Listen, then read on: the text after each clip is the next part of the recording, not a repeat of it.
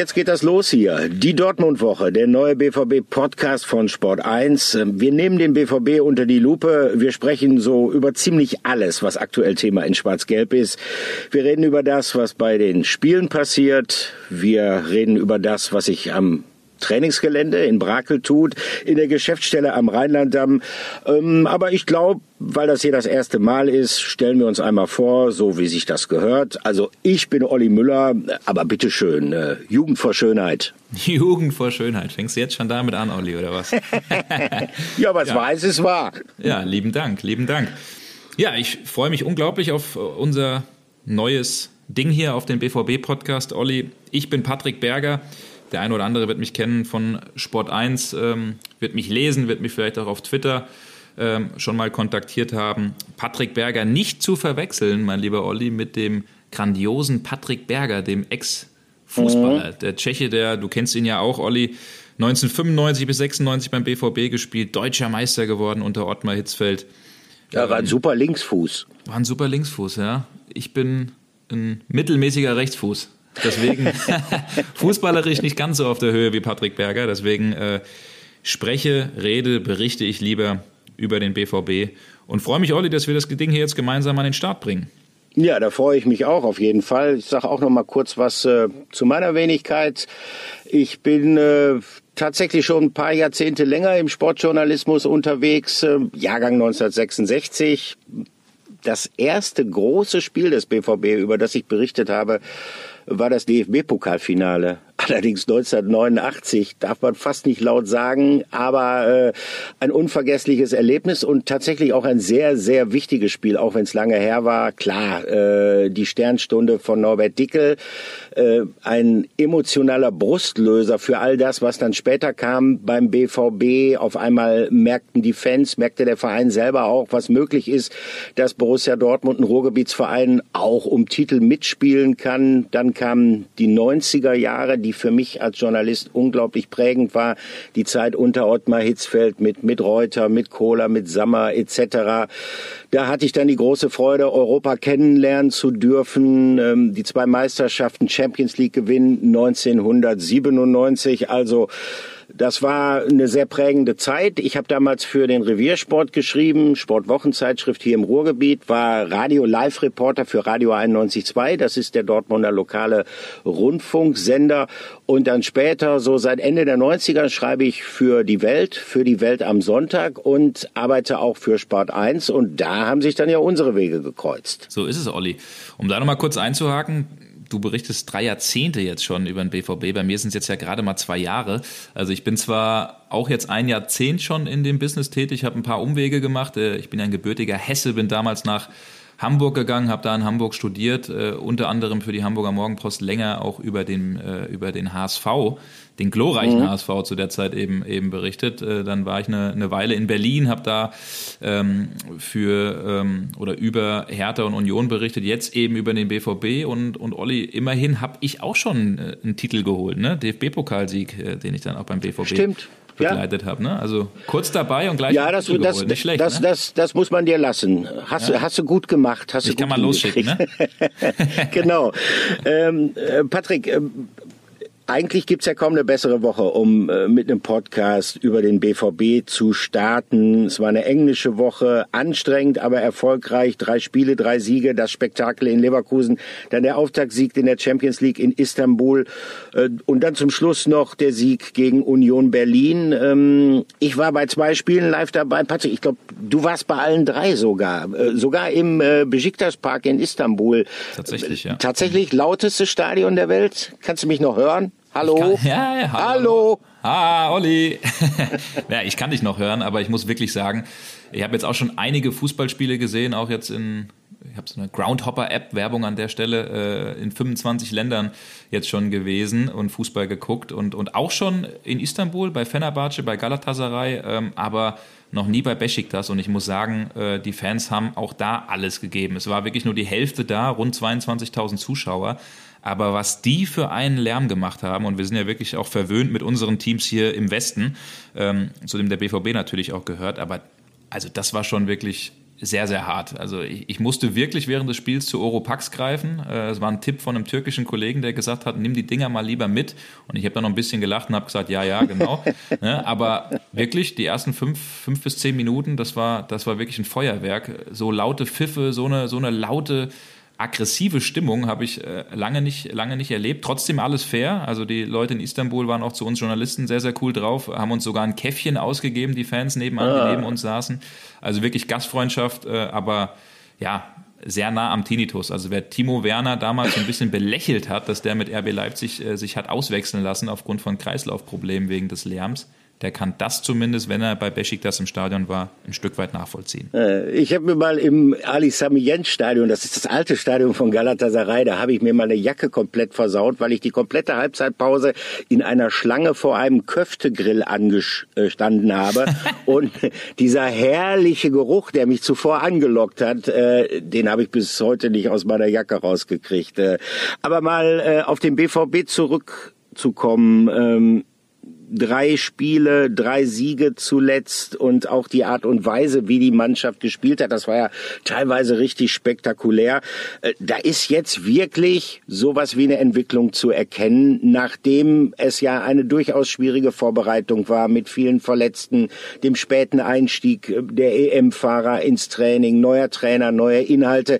Es holperte so ein bisschen, aber jetzt nimmt die BVB-Maschine Fahrt auf. Oder wie ist dein Eindruck? Ja, absolut. Das äh Sehe ich auch so. Also BVB kann ja irgendwie nur noch Spektakel, ne? Also das muss man ja schon wirklich sagen. Äh, mhm. vorne, vorne läuft der Motor und zwar richtig. Ähm, jetzt in acht Pflichtspielen, wenn man auch den Supercup dazu nimmt, äh, 23 Treffer erzielt. Das ist sehr, sehr stark. Natürlich elf davon Erling Haaland, aber man hat auch andere Torschützen. Marco Reus, Jude Bellingham, Rafa Guerrero, Gio Reyna äh, haben jemals zwei Tore erzielt. Äh, Brandt und Hazard kommen noch dazu. Also die, äh, wenn dieser Motor einmal ins Laufen äh, gerät, dann, ähm, dann ist das schon richtig geil und ansehnlicher Fußball, natürlich auch für die BVB-Fans. Aber wir wollen und müssen ja auch einen Finger ein bisschen in die Wunde legen.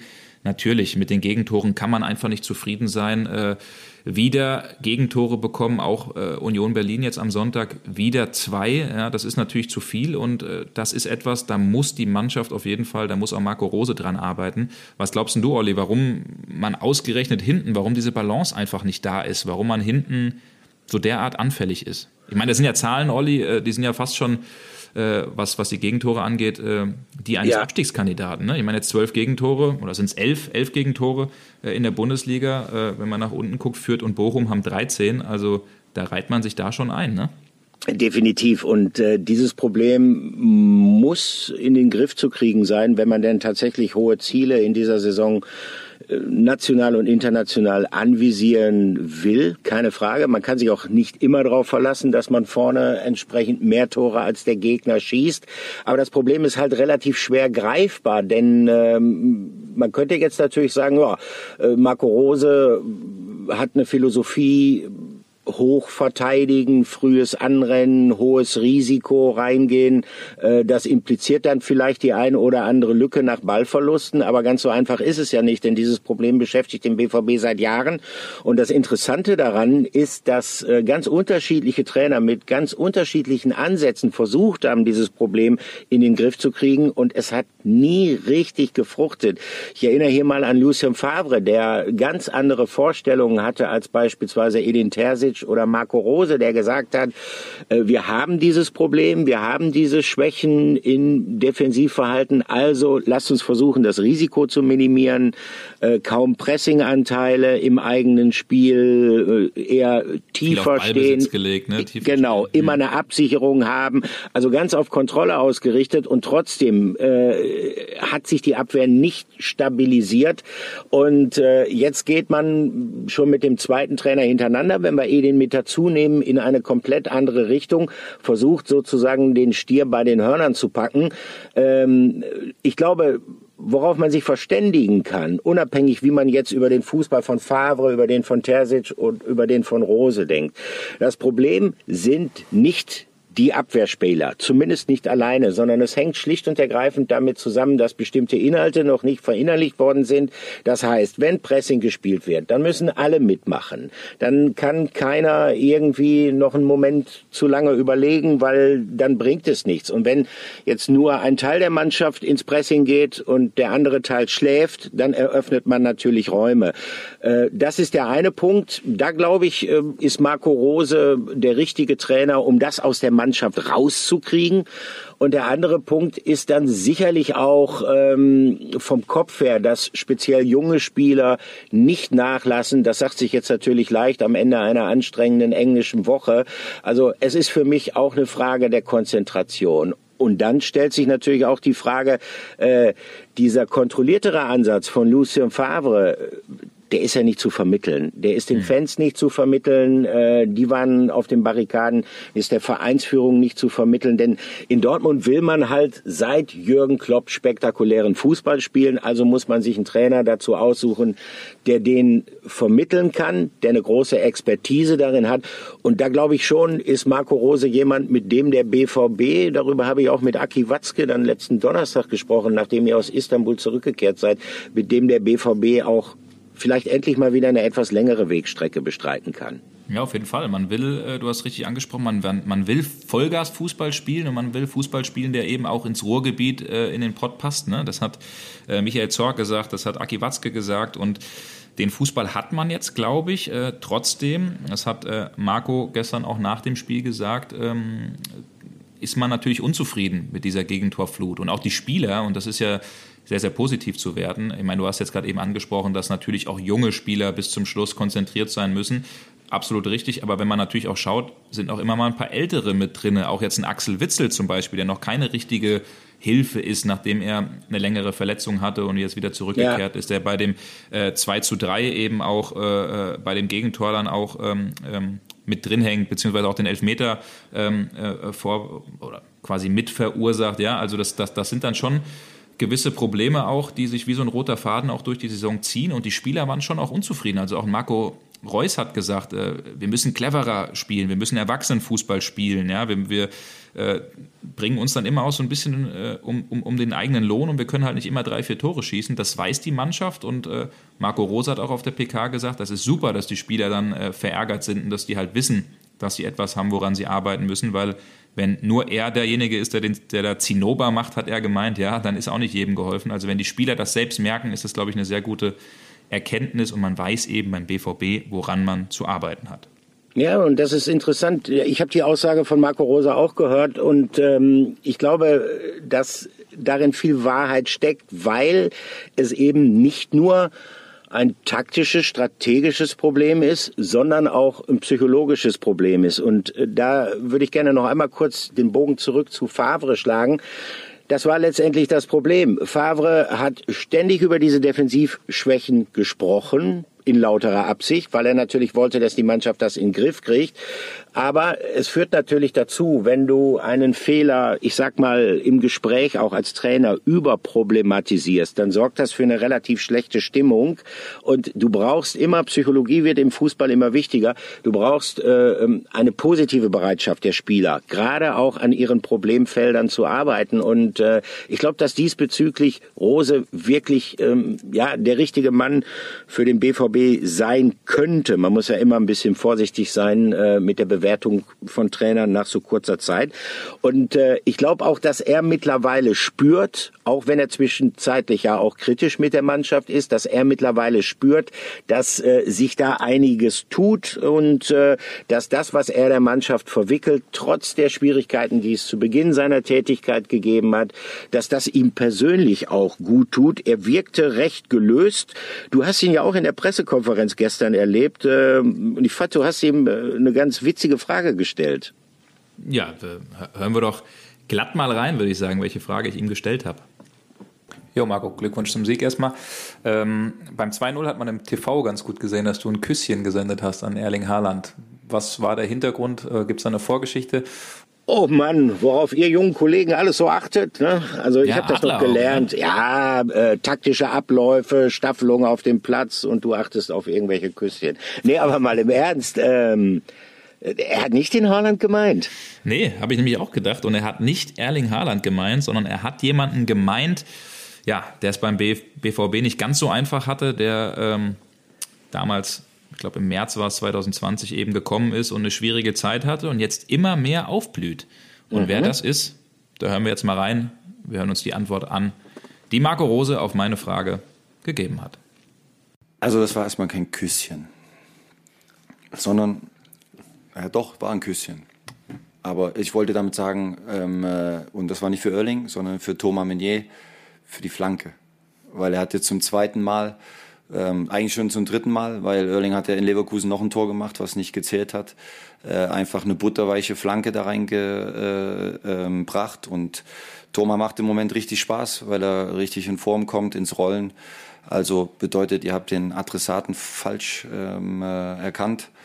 Ja, den falschen Adressaten, sagt der Marco Rose, habe ich erkannt. Siehst du, da bin ich ein Adlerauge einerseits, aber ha, habe dann doch irgendwie keine Ahnung, an wen das Küsschen ging. Also gut, dass er uns da aufgeklärt hat. Ja, zumindest hat er dich bestätigt, dass es ein Küsschen war. Ja, das stimmt. Das stimmt. Hab mich auch gewundert, hat er erst gesagt, äh, es war kein Küsschen, dann doch eins. Was soll das sonst gewesen sein? Ne? Nee, also auf jeden Fall, äh, der Thomas Meunier sagt, er macht richtig Spaß und das, äh, das muss man wirklich sagen. Also der wirkt auch losgelöster. Ne? Also er hat eine, eine tolle Europameisterschaft mit Belgien gespielt und äh, die Fans haben ja wirklich gehofft, dass er da, dass er da jetzt mal seinen Zwillingsbruder losschickt, ja, der, der, der da auch äh, bei der EM dabei war. Scheint er jetzt ja irgendwie getan zu haben. Ne? Also und es ist ganz cool bei Thomas Meunier jetzt äh, dritter Assist eben äh, in Folge, ähm, der dann auch zu einem äh, Flanke, die dann zu einem Tor führt. War ja ganz lustig. Der Jude Bellingham hat der ein oder andere wahrscheinlich auch äh, gehört, kann man auch nachlesen bei uns auf, auf Sport 1. Äh, der hat nämlich äh, nach dem Spiel äh, gesagt, dass er Thomas Meunier für ihn The Belgium Beckham ist. Ja? Also schon der Vergleich hier mit David Beckham gezogen, also, also nicht schlecht. Nee, aber Thomas Meunier, wie siehst du ihn? Also das ja, tut natürlich gestern, gut, ne?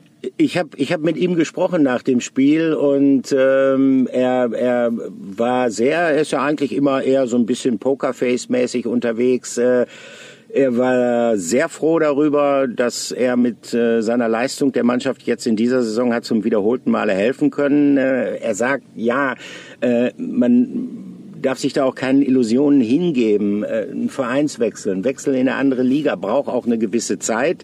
Er war da durchaus selbstkritisch mit sich, auch was die nicht ganz so starken Leistungen in der vergangenen Saison angeht. Und er betonte auch, dass dieser Fußball, äh, den Marco Rose propagiert, ihm auch entgegenkommt. Mhm. Also es gab auch eine Szene äh, vor dem 1 zu 0, wo er mit einem tollen Diagonalpass sozusagen erstmal den Raum überhaupt für den Angriff geöffnet hat. Also der blüht so langsam auf und ähm, er ist auch deshalb sehr froh, in Dortmund zu sein. Er hat gesagt, ich hätte auch zu Atletico Madrid oder nach England gehen können. Ich habe mich für Dortmund entschieden und für die Bundesliga entschieden, A, wegen der Atmosphäre in den Stadien und B, weil diese Art Fußball mir auch entgegenkommt. Er kommt vom PSG, da war es gewohnt sozusagen Drecksarbeit zu machen für die Superstars, die offensiven Superstars, obwohl sie damals noch nicht Messi hatten.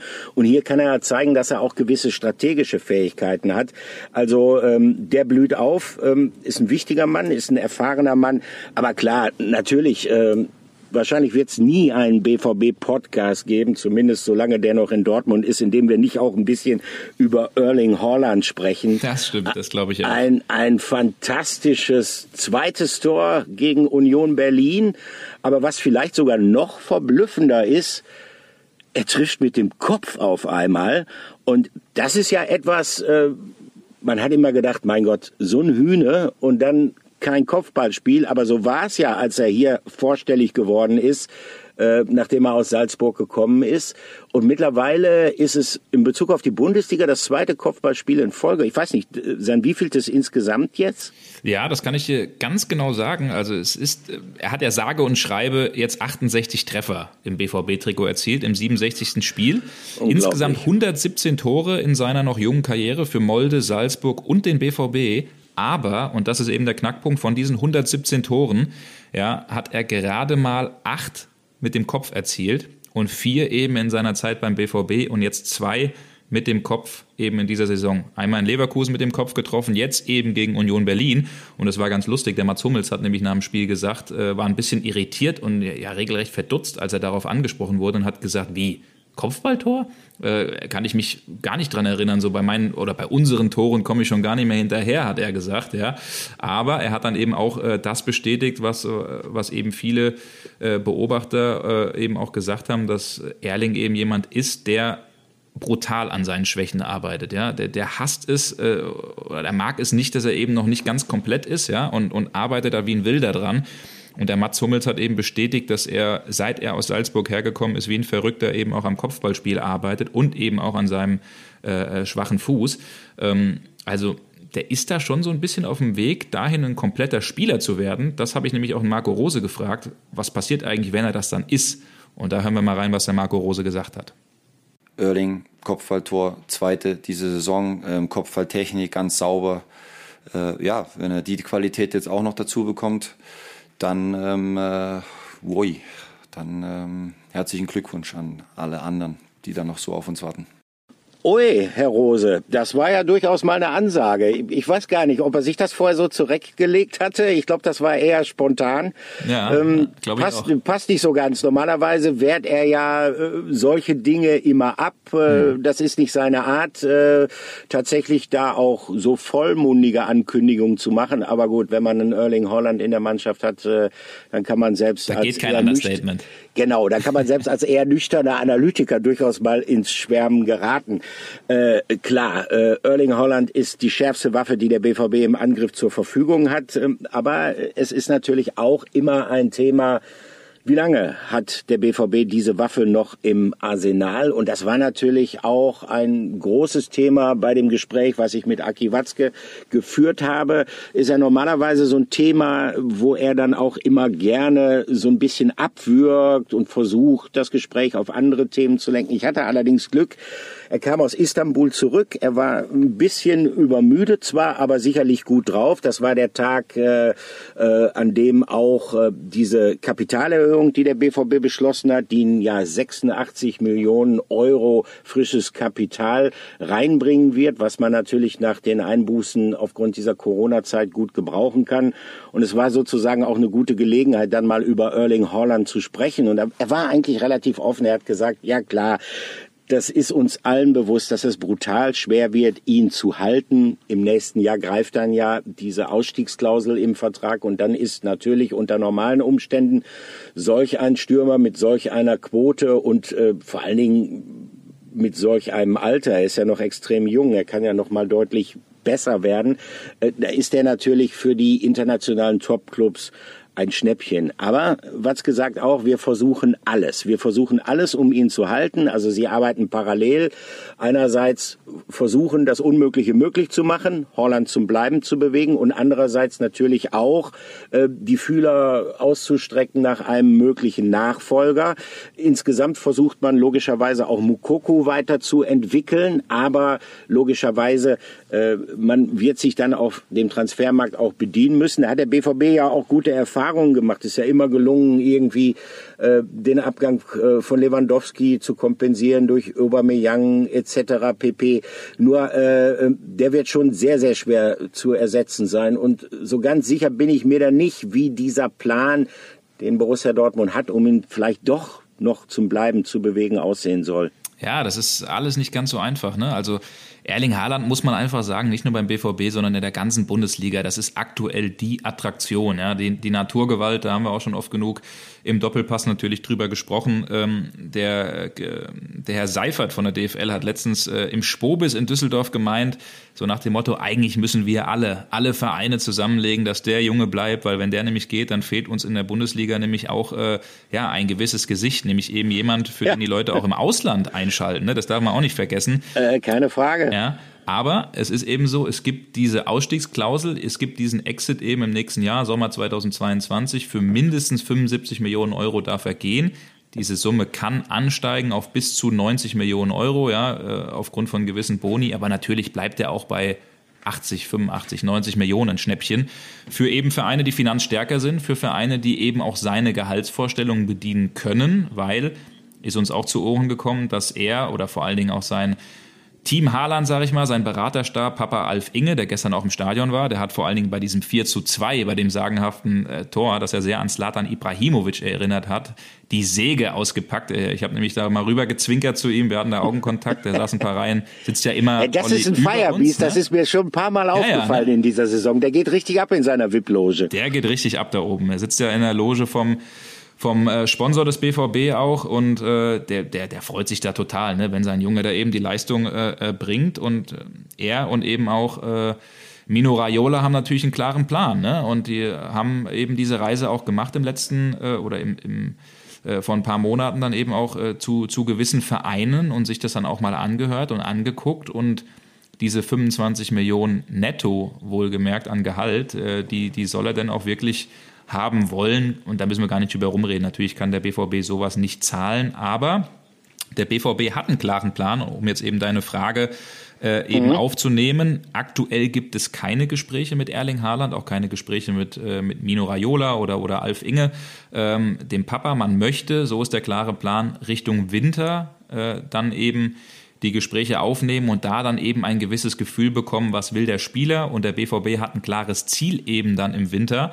Und man will nämlich äh, dem Jungen zeigen, anhand von Robert Lewandowski, der eben auch vier Jahre beim BVB war und sich dort eben entwickelt hat, bevor er dann zum FC Bayern gegangen ist, ja, eben diesen Plan vorlegen und zeigen, ey, schau mal, was du eben bei uns dann auch äh, erreichen kannst, äh, wie du dich entwickeln kannst. Und natürlich, jetzt gerade soll er roundabout sieben bis acht Millionen eben beim BVB verdienen dann natürlich auch eine Gehaltserhöhung bekommen, aber ich glaube, die wird dann höchstens in die 12, 13 Millionen gehen, weil das ist dann das absolute Limit beim BVB. Ähm, ja. ja. aber wer weiß, vielleicht gibt es dann eine Mini-Chance und er sagt am Ende doch, ey, der BVB mit allem, was dazugehört, mit meinen Jungs, mit Jude Bellingham und Co., das kann vielleicht für mich nochmal ganz gut sein, wer weiß. Mhm. Ja, bei Robert Lewandowski hat es ja damals auf eine ähnliche Art und Weise funktioniert. Der wollte ja 2013 auch schon zu den FC Bayern München wechseln. Und äh, dann hat man halt gesagt, okay, dein Vertrag läuft noch ein Jahr. Wir halten dich, verzichten auf eine Ablösesumme, ist natürlich nicht zu vergleichen mit dieser Holland-Situation mit der Ausstiegsklausel, mhm. aber mhm. vielleicht von der Psychologie her, äh, dass man gesagt hat, okay, wir legen dir ein bisschen was drauf, damit wir auch sicher sind, die Motivation lässt nicht nach und du schießt uns ganz platt ausgedrückt dafür noch einmal in die Champions League. Genauso ist es dann ja auch gekommen. Aber ähm, wir haben ja ein paar Rubriken und ähm, deshalb, also es ist wirklich eine spannende Frage nach der Woche. Ähm, wir haben über Holland gesprochen, wir haben über Meunier gesprochen, der eine tolle Entwicklung nimmt. Äh, wir konnten auch über Rafa Guerrero reden, dem ja auch zwei fantastische Tore, zwei fantastische Tore äh, sozusagen passiert sind äh, in den letzten drei Spielen. Und ja, die Frage ist, wer ist denn Spieler der Woche? Spieler der Woche. Ja, der Spieler der Woche, Olli, da wollen wir natürlich auch jetzt hier wieder drüber reden bei uns. Ähm, wer ist es denn jetzt? Wir haben natürlich einen Mann, ja, der absolut im Fokus gestanden hat und auch weiterhin stehen wird. Das ist Erling Haaland. Den können wir wahrscheinlich gefühlt jede Woche nehmen. Ja, wir haben, du hast ja. eben angesprochen, Rafa Guerrero und Thomas Meunier. Aber wir haben uns für jemand anderen entschieden. Wer ist es denn, Olli? Es ist Jude Bellingham. Und äh, im Grunde genommen finde ich die Wahl trotz der guten Vorstellungen der Spieler, die wir jetzt gerade aufgezählt haben, auch einfach äh, ja, äh, alternativlos unglaubliche Vorstellung, der er abliefert äh, seit mittlerweile Wochen äh, er ist vorne, er ist hinten zu finden, er trägt maßgeblich dazu bei, Angriffe zu initiieren, er bereitet Tore vor auf eine fantastische Art und Weise, zum Beispiel äh, gegen Besiktas Istanbul, diese Torvorbereitung, das war bei vielen, vielen schönen Dingen, die wir jetzt zuletzt gesehen haben, vielleicht sogar die schönste Szene aus einem Spiel mit BVB-Beteiligung und so ein bisschen ist es atemberaubend, dass er diese nahezu kompletten Leistungen abrufen kann in einer englischen Woche unter Stress in Anbetracht seines Alters. Das Absolut. darf man ja nie vergessen. Er ist erst 18 Jahre alt, er ist ein Box-to-Box-Spieler und ich frage mich bei dem, äh, wann äh, lässt eigentlich die Duracell-Batterie bei ihm nach? äh, da habe ich ihn gestern gefragt, er ja. sagte zu mir, nein, gar nicht. Er kommt aus England, er kommt aus der Championship, er wird genauso wie Erling Holland, der eine Maschine ist, einfach nie müde.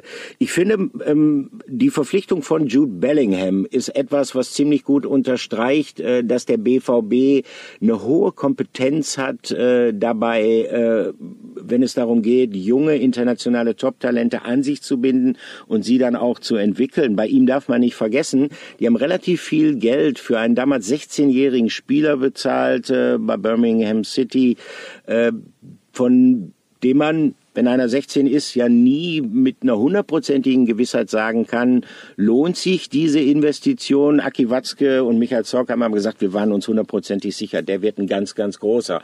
Oder siehst du das etwa anders? Nein, auf jeden Fall. Also man hat den ja tatsächlich länger beobachtet. Er war damals 14 Jahre alt, ähm, da sind die, die Dortmunder Scouts eben unterwegs gewesen. Das war bei einem, ich glaube, U14 oder U15 Turnier an der Adriaküste in Italien. Da hat man ihn das erste Mal spielen sehen und da schon gemerkt, ey, der Junge, der hat sowas Besonderes. Äh, da haben sich die Scouts eben dann in die Notizbücher reingeschrieben, dass er furchtlos ist, dass er vorangeht, dass er andere mitreißt und all das hat sich eben bestätigt. Und man hat, du hast es eben angesprochen, ja keine geringe Summe für ihn bezahlt, für einen äh, ja, sehr, sehr jungen Spieler damals.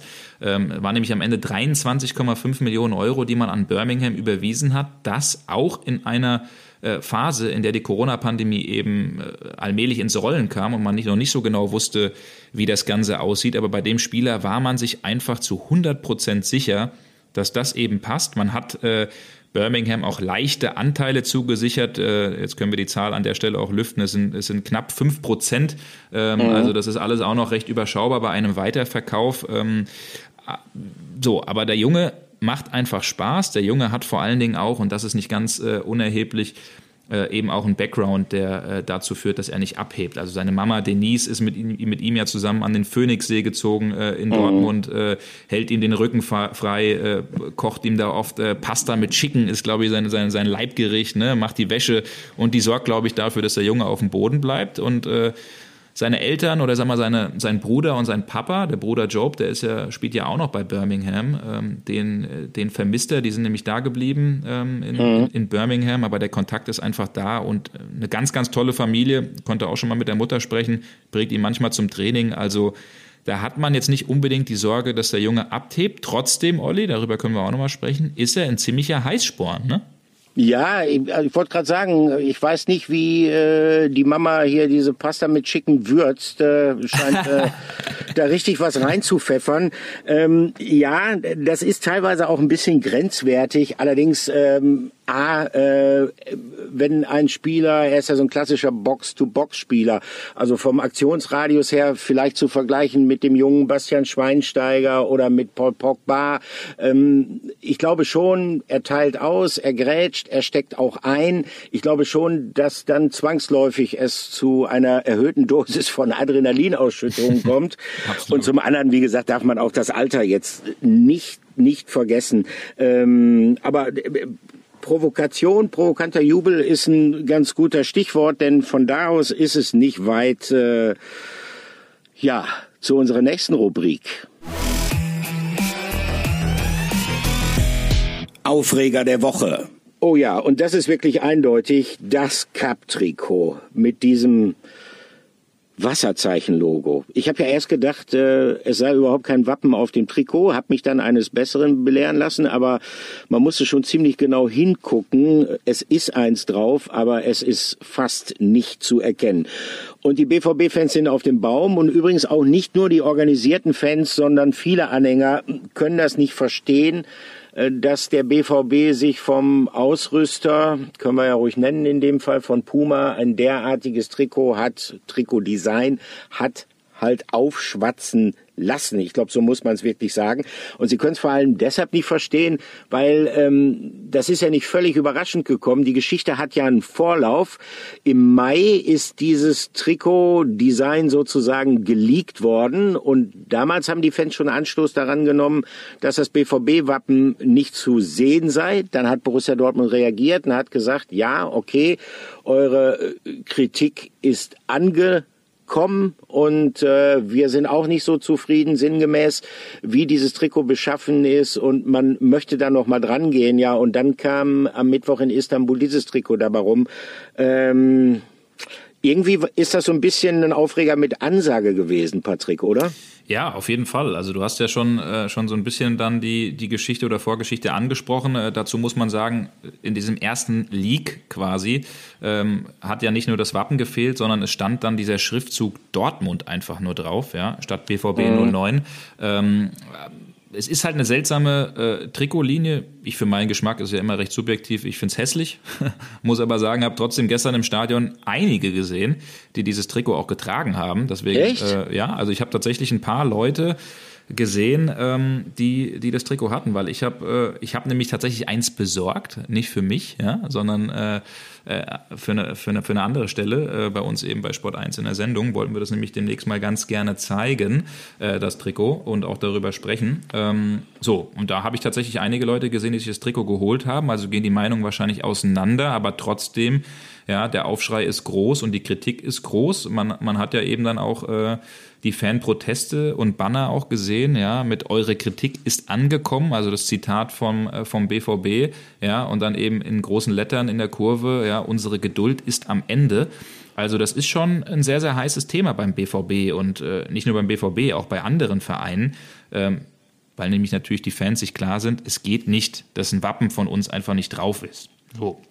Ja. Und da muss man aber, Olli, an der Stelle sagen, ihr habt nämlich die Möglichkeit gehabt, mit Carsten Kramer, dem Marketingchef und einer der Geschäftsführer von BVB, dann eben zu sprechen, der eben da heftig in der Kritik ist äh, aufgrund dieser ganzen Geschichte. Und ähm, der hat eben auch mir ein Zitat freigegeben und hat gesagt, äh, dass äh, das Ganze schon sehr, sehr ernst genommen wird, dass es äh, aber immer so sein wird, dass Trikots äh, polarisieren. Ja, aber da habe ich dann eben auch so ein bisschen was erfahren noch, dass ähm, dass es eben so ist, dass Puma das Trikot in erster Linie vorgibt und so einen gewissen Wunsch dann hat. Aber du hast natürlich auch richtig gesagt, das ist am Ende nicht so, dass das dann unbedingt abgesegnet werden muss. Und da hat man, glaube ich, einen leichten Fehler gemacht und das Ganze eben unterschätzt. Und aufgrund dieser ganzen Kritik hin hat man dann eben gesagt, äh, wir finden eine Lösung und nehmen dieses ganz, ganz leise, leichte Wasserzeichen-Logo und machen das eben drauf. Und damit hat sich die Sache. Und es war ganz interessant. Beim Spiel in Istanbul haben die das ja das erste Mal getragen und es war nicht so ganz klar, ob man damit überhaupt durchkommt. Also erst an diesem Spieltag selbst, am, am, am Vormittag beim Meeting, äh, hat man eben dann das Go bekommen, weil die UEFA-Regularien sind total streng.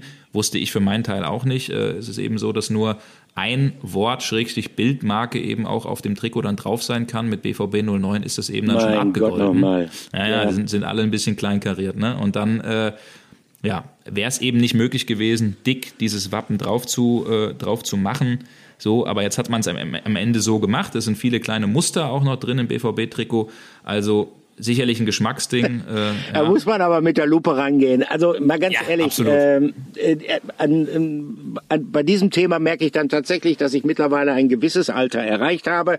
Ähm, äh, diese, diese Aufregung darüber, ähm, kann ich sogar auch verstehen, äh, denn natürlich ist das Vereinswappen was Besonderes. Mhm. Äh, jeder Spieler äh, neigt ja auch mal dazu, nicht jeder, aber viele Spieler küssen dieses Vereinswappen. Da merkt man dann auch schon, äh, das stimmt nicht unbedingt bei jedem oder die Haltwertzeit der Verbindung zu einem Vereinswappen, äh, die ist nicht immer von Dauer. Aber auf der anderen Seite ähm, ist es schon eine schwierige Sache für einen Verein, für Borussia Dortmund mit seiner großen Tradition, mit seiner immens großen Fanschar, äh, wenn man sich dann solch einem Thema aussetzt. Das ist sicherlich sehr, sehr unglücklich gelaufen. Äh, aber es geht sehr, sehr viel um Kommerz im Fußball. Das ist nun mal so. Puma hat ja auch eine ganze Reihe von, von Trikots in diesem Design rausgebracht. Man genau, sah auch Man andere City. Champions League Trikots, Man City, genau, Schachtel Donetsk zum Beispiel. Mhm. mhm. Ja, Gladbach, Gladbach genau. zum Beispiel auch. Und äh, äh, weil wir uns auch schon so ein bisschen verquatscht haben, aber ich hoffe mal angenehm verquatscht haben, äh, kommen wir doch noch mal auf Borussia Mönchengladbach. Äh, da steht ja durchaus äh, etwas an am kommenden Samstag und äh, es wird ein wichtiges Spiel für den BVB und es wird speziell ein sehr, sehr ja brisantes Spiel für Marco Rose. Wie ist dein Eindruck? Mit welchen Gefühlen wird er da hingehen? Ja, ich glaube schon am Ende mit gemischten Gefühlen. Also ich konnte Marco Rose ja äh, tatsächlich auch eine Weile jetzt schon begleiten, weil ich eben ja nicht nur im Westen, ich meine du ja auch, aber nicht nur im Westen über den BVB berichte, sondern auch über den ein oder anderen äh, Verein, eben auch über die, über die Gladbacher und, und in der vergangenen Saison war das eben eine sehr, sehr schwierige Zeit für ihn. Ja, gerade diese Schlussphase, ich glaube, äh, er freut sich ganz besonders, Max Eberl zu sehen, weil, weil die weiterhin ein ordentliches Verhältnis haben und weil Max ja eben auch einer war, der trotz dieser ganzen Kritik eben auch festgehalten hat an äh, Marco Rose. Aber da waren schon äh, Dinge dabei, die unter die Gürtellinie gehen, von Fangruppierungen, von, von Leuten auch im Umfeld, die äh, Marco Rose da eben vieles, vieles an den Kopf geworfen haben. Ähm, und ich bin mir sehr, sehr sicher, dass er und sein Team auf jeden Fall mit gellenden Pfiffen da äh, eben auch äh, begrüßt werden äh, oh, am ja. Samstag. Äh, da muss er durch, davon ist auszugehen. Ähm, aber am Ende muss man sagen, dass er sich nichts hat zu Schulden kommen lassen. Ähm, was natürlich klar ist, die Spieler waren damals enttäuscht in Gladbach, das kann man auch verstehen, weil er eben auch vielen Spielern gesagt hat äh, oder einen gewissen Weg gezeigt hat, den man in Zukunft eben gemeinsam gehen will und er dann eben von Bord geht. Also eine sehr, sehr heiße Geschichte, aber er hat gesagt, dass er sich insgesamt freut, eben auch viele, viele Leute zu sehen, äh, mit denen er noch gut in Kontakt ist, wo zum Beispiel auch ein Rainer Bonhoff dazugehört. Ähm, also das wird ein heißes Ding, ein emotionales Ding äh, für Marco Rose und die ganze Woche wird wahrscheinlich im Zeichen der Rückkehr stehen. Definitiv. Und äh, ich denke, dass man ein bisschen auch relativieren muss, äh, was den Abgang von Marco Rose vom Borussia Mönchengladbach angeht. Man hatte ja damals so gesagt, okay, von dem Zeitpunkt an, wo er seinen Abgang öffentlich gemacht hat, lief da nichts mehr zusammen.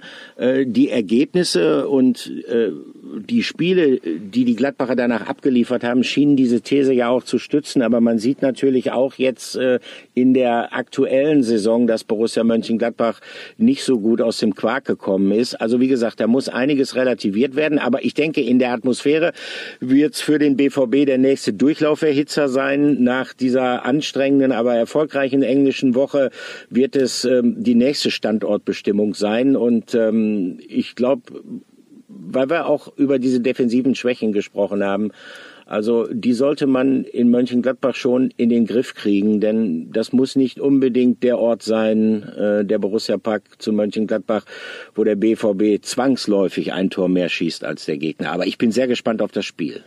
Total, das bin ich auf jeden Fall auch. Da sind wir fast schon am Ende angekommen von unserem Podcast. Äh, ja. Ich bin, äh, habe an der Stelle noch einen Sendehinweis. Ja, ich bin nämlich gespannt oder wir alle natürlich, wie das Spiel am Samstag ausgeht. Denn je nachdem, wie das Spiel eben ausgeht, wird am Sonntag auch die Laune von Hans-Joachim Watzke sein. Der wird nämlich am Sonntag bei uns im Doppelpass sein, im Stahlwerk Doppelpass und sich da eben zu diesem Spiel äußern und mal gucken, ob er dann eine dicke Krawatte hat oder ob er eher mit einem Grinsen im Gesicht dann nach München fliegt. Ja, er ist, er ist sehr, seine Laune ist sehr abhängig von Ergebnissen. Das habe ich schon festgestellt. Ich hatte mit meinem Interview Glück am Donnerstag. Äh, schauen wir mal, wie es am äh, Sonntag sein wird. Ja, äh, ich habe eigentlich auch nur noch einen Hinweis in eigener Sache. Ich freue mich darauf, dass ich jetzt wieder nach Hause fahren kann, denn äh, ich habe Handwerker im Nachbarhaus und deshalb bin ich geflohen. Ich sitze jetzt in meinem Auto. Ich äh, stehe am Höschpark in der Dortmunder Nordstadt, aber ich habe mir gedacht, das passt zumindest zu unserem Thema die wesentlich älteren, die noch wesentlich älteren im Vergleich zu mir, können sich vielleicht erinnern, war früher mal eine traditionsreiche BVB-Spielstätte. Mir hat Spaß gemacht. In deinem, in deinem äh, Lamborghini, in dem du sitzt, ist doch, ist das, ist doch alles super, oder? Da ist doch angenehm. Ja, genau, genau. Ja, ja. ja. Deshalb in leicht, in leicht gebückter Haltung sozusagen. Sehr gut. Ja, mir hat Spaß gemacht. Äh, ich hoffe, euch hat's auch Spaß gemacht. Und äh, ja, wir sind immer sehr gespannt auf Rückmeldungen, auf Anregungen, auf Fragen. Absolut, Olli. Wir freuen uns über Feedback. Schreibt uns gerne, was euch gefällt, was euch nicht gefallen hat. Schreibt uns einfach, wenn ihr gewisse Fragen habt, die ihr beantwortet haben möchtet. Ähm, wir werden es auch in Zukunft so handhaben, dass wir natürlich Fragen von euch in unseren Podcast dann auch mit aufnehmen. Das muss ich alles ein bisschen eingrooven. Bleibt uns treu, hört es an und gebt uns gerne Feedback. Wir zwei freuen uns. Das war die Dortmund-Woche. So ist es. Tschüss.